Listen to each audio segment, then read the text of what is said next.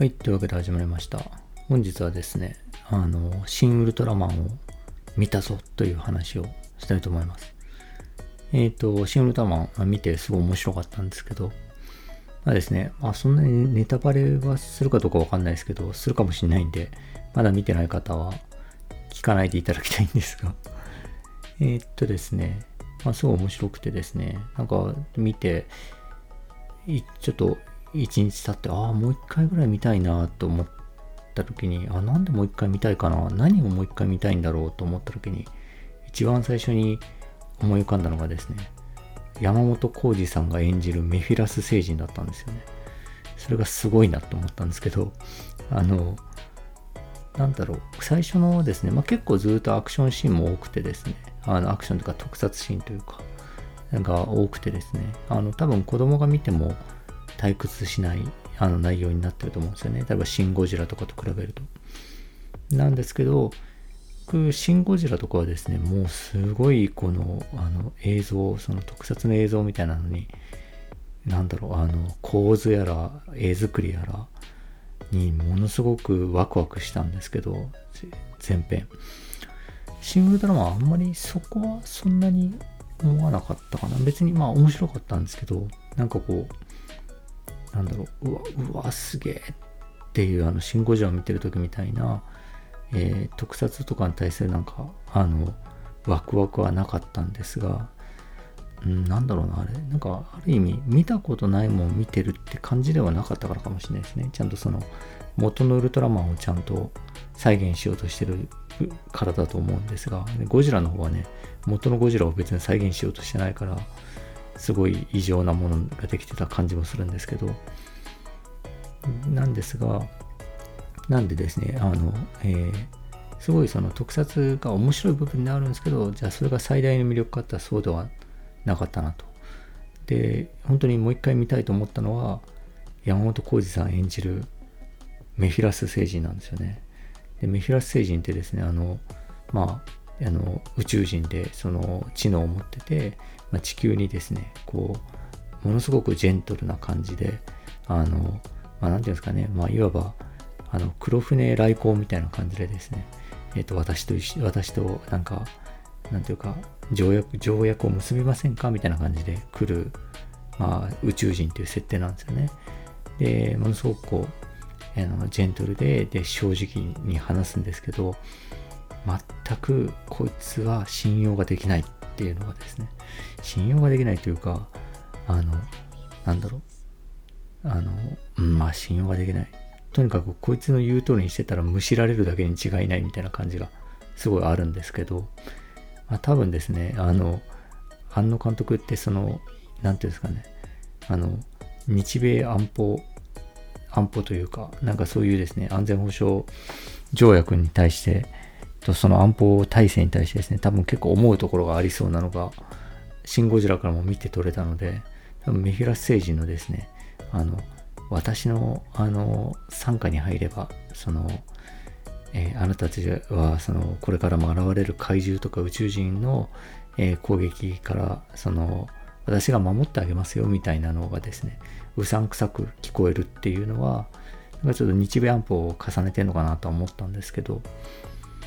そこのですね、山本浩二さんのその、えー、地球にむちゃくそ、地球というか日本人にですね、むちゃくそ馴染んでる。だけど、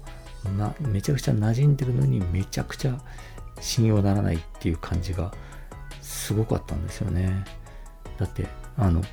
合に入らば合に従え。私の好きな言葉ですとかつって、すごい日本のことわざにもすごい精通しててですね。で、あの、そのね、語に入らば語に従いですよねって言って、わざわざメフィラス星人って書いた名刺を出してくるんですよね。それもすごいですよね。なんか まあ半分ギャグみたいな感じなんですけど、で、みたいな感じでですね、もう本当にこの居酒屋でウルトラマンと2人で飲むシーンがあるんですけど、もう日本酒を食って煽ってクーって顔しながら、あの、私はね、こういうことがしたいだけなんですよ、みたいな感じで話してて、本当なんかこう、日本人のサラリーマンが飲んで、ちょっと、なんていうか、あの、ぶっちゃけ話をしてるみたいな空気で話してるんだけど、ものすごい異物感があるんですよね。この宇宙人信用ならない。こんなに日本に寄せてきてるけど。っていう感じがバンバンあると。でそこがすごい面白かったんですけど、で、そこが面白いってすごいことだなと思って。っていうのは、そのウルトラマンを、じゃあ今の技術でですね、映画化する。ちょっと本格的に大人向けに映画化しようという時に、一番厳しい部分と思えるのが、あの、日本語をめっちゃ喋ってコミュニケーション取ってくる宇宙人なんですよね。まあ、例えばですけど、あの、ドゥニ・ビルヌーブ監督のメッセージって映画ありましたけど、あれとかのそのハード SF 的な宇宙人像ですよね。その言語がですね、空中に散布する墨みたいなのが言語でですね、えー、その宇宙言語っていうのをなんかあの、その音とかのやり取りではないんですよね。文字のやり取りでもなく、空中にサンプルする墨の形が言語であるとかみたいなんですね。めちゃくちゃこう、SF 的な、あの、宇宙人像ってあると思うんですけど、大人向けに本格 SF っていう風にしていくと、そういう形になっていくと思うんですけど、あの、ウルトラマンにあったようなですね、私はバルタン星人というみたいな感じの、地球、地球のみんなよみたいな感じのね、あの、こう日本語で語りかけてくるみたいな、ああいうこう宇宙人像みたいなのが一番ですね、ちょっとこれはなんか子供向けっぽいし昔っぽいなみたいな感じが、まあ、するわけですけど、そのですね、あの一番厳しい部分ですよね。まあ言っちゃうとウルトラマンもそうなわけで、ウルトラマンもね、そのあの宇宙人なわけでですね、その日本語を喋ってめっちゃコミュニケーションをしてくる宇宙人っていうのが、ウルトラマンを本格映像化するときに一番厳しくなりうる部分だったはずなのに、そこが役者の力でですね、一番面白いっていう部分になってて、それはそのメフィラステージもそうなんですけど、ウルトラマン演じてたあの斎藤工さんもすごい良くてですね、えー、これはもうそのメフィラステージと逆なんですよね。感情が全くなくて欠落しててですね、全くその周囲のやり方と合わせられない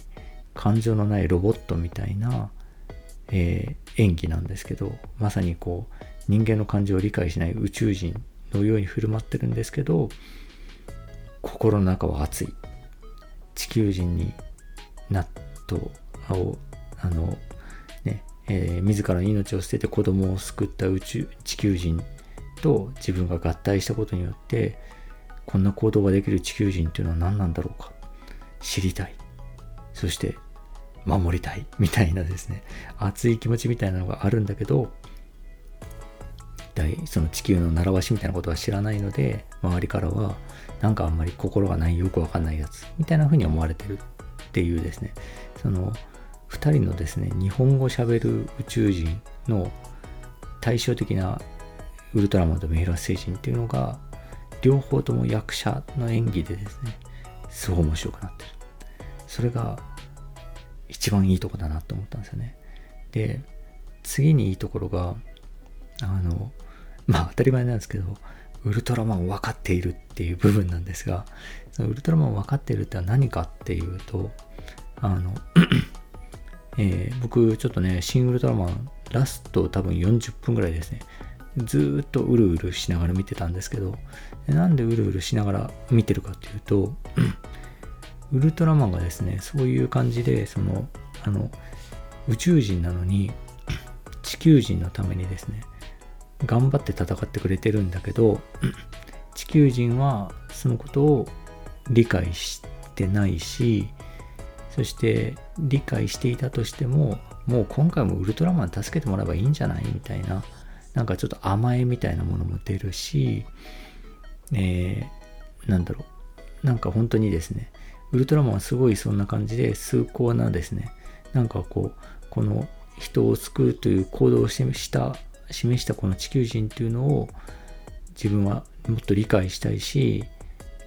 一緒にいろんな人と関わってる中で救いたいという気持ちが湧いてきた。だから、誰にも理解されずとも、その光の国のですね、あの、他の元々のね、そのウルトラ一族とかにですね、あの、理解されずとも、自分はそれがやりたいんだと言いながら傷だらけになって怪獣と戦っているっていう姿がですね超ウルトラマンなんですよねもうここにウルトラマンの魅力が詰まりまくってるんですけどそのですね、まあ、後半はですね本当にこう理解もされず強大な敵がどんどん現れてですね傷だらけになってボロボロになりながらずっと戦うと。だからその姿にですねずっとうるうるしてたんですけどあの一回ですねなんかなんかのネットニュースかツイッターかなんかでですねなんかフリーマーケットかなんかにボロボロのウルトラマンのフィギュアが落ちていたと。で、えっ、ー、と、あ、が売っていたと。で、それをこう、息子がなんかが欲しいって言った。で、こんなボロボロでもいいのってお父さんが聞いたら、えー、こんなボロボロになるまで戦ってくれたんだから、ちゃんと持って帰りたいみたいなことを言ったみたいなことを、なんかちょっとこう、いい、なんかいいお子さんリアクションみたいな感じでですね、あの、割とツイッター上で広まってたんですけど、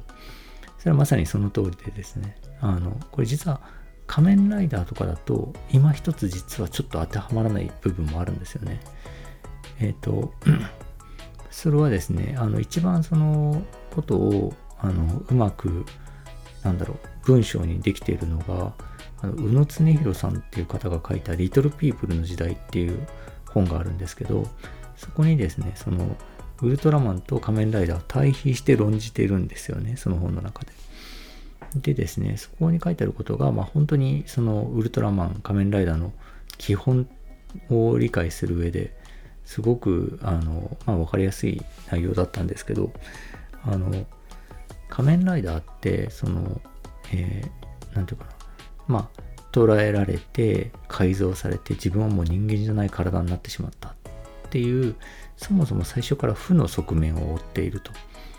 で、俺はもう人間じゃないんだとかみたいな感じで、何ていうんですかね、もう本当あれ仮面ライダーの1号の第1話とかだったと思うんですけど、ドアノブを引きちぎっちゃって俺はもう人間じゃないのかとかっつって悩む本郷武みたいなのがいたわけですけど、えっと、ただですね、その、もともとの影を背負っている、傷を背負っていて、後ろぐらいヒーローであるからこそ、えー、起こる出来事みたいなこととか、その活躍はすごくストレートなんですよね。その、あの、なんだろう、そんなヒーローが今回は、なんか、プロレス会場を占拠した、あの、怪人をやっつけましたみたいな感じですね。そのプロレス会場を占拠した怪人との戦いに別に何のテーマもないんですけど、テーマはすでにキャラクターが背負っているので、えー、戦いの中で描く必要がないと。なんですけど、ウルトラマンって、あの、宇宙人であり、地球人をはるかにそのなんか超越した力を持ちながら、その地球人のために、地球人を守るために戦ってくれるという、なんていうか、理想とか、その善とかですね、みたいなものをすごい体現したまさに光の国の住人というかなんですよね。神に等しいみたいな部分がちょっとあってですね。でそのだからこそそのですね何て言うのかなその神に等しいまさに善を体現しているっていうキャラクターがただただですね痛快に怪獣をやっつけてるだけだとやっぱ迫ってくるものがないと仮面ライダーは最初から負の要素とかをキャラクターの中に取り込んでいるから、まあ、あのいいんですけど、えー、ウルトラマンには負の要素は全くないんですよね。まさにもう曇り一つない神に等しいと。で、そのその神がですね、ちゃんと正しい行いをしようとするんだけど、でも人間の愚かさとかですね、あのそのウルトラマンのそういう崇高さみたいなのを理解誰もしてくれなかったりとかですね。だからウルトラマンは戦いながらどんどんボロボロになっていくっていうのが本当にその最初のウルトラマンとウルトラセブンですね。特にウルトラセブンなんですけどに共通してるんですよね。もうウルトラセブンとかも話が進んでくるたびにもうどんどんボロボロになってですねもう本当にかわいそうなんですけど。まあ、ウルトラマンもね、その、あの、ね、ゼットンがね、その最後、あの、ぜまあ、これは絶対勝てないっていうのに立ち向かっていって結局やっぱそれまでの戦いのダメージも蓄積しててやられてしまってでまあウルトラマンにずっと俺たち助けられてたじゃないかっていうそのえっと家督隊かな？のメンバーがですねあの、えー、自ら考案した兵器で、まあ、Z を倒すっていうのがまあその最初の初代ウルトラマンの最終回でしたけどそんな感じでですねあのみんなの、えーもう神様であると。もうすごくもう超越的な力を持ち、ものすごい善の実行者で、えー、みんなに愛情を持って、みんなのために、みんなを守るために戦う。でも、理解してくれないし、人間は愚かなんで、それと逆の、まるでウルトラマンと、をに、なんていうか悪いことするようなことをやってるし、そもそも人間ってそんな守る対象になるようなものなのかっていうようなテーマ設定とかも、ウルトラセブンとかすぐあるんですよね。なんだっけ。ノンマルトルからの死者とかですね。そもそも人間に追いやられて、あの、海底人になってしまった一族が作った怪獣を倒すみたいな話なんですけど、えっ、ー、と、うん、まあそういうですね、こう、あの、ウルトラマンのそのなんていうか、正義みたいなのを揺さぶってくる出来事みたいなことがずっと起こってですね、で、ウルトラマンはどんどんボロボロに傷だらけになっていくっていうのが、ウルトラマンなんですよね。で、そのですね、なんていうか、感じがですね、シン・ウルトラマンももうすごくバッチリ出ててですね、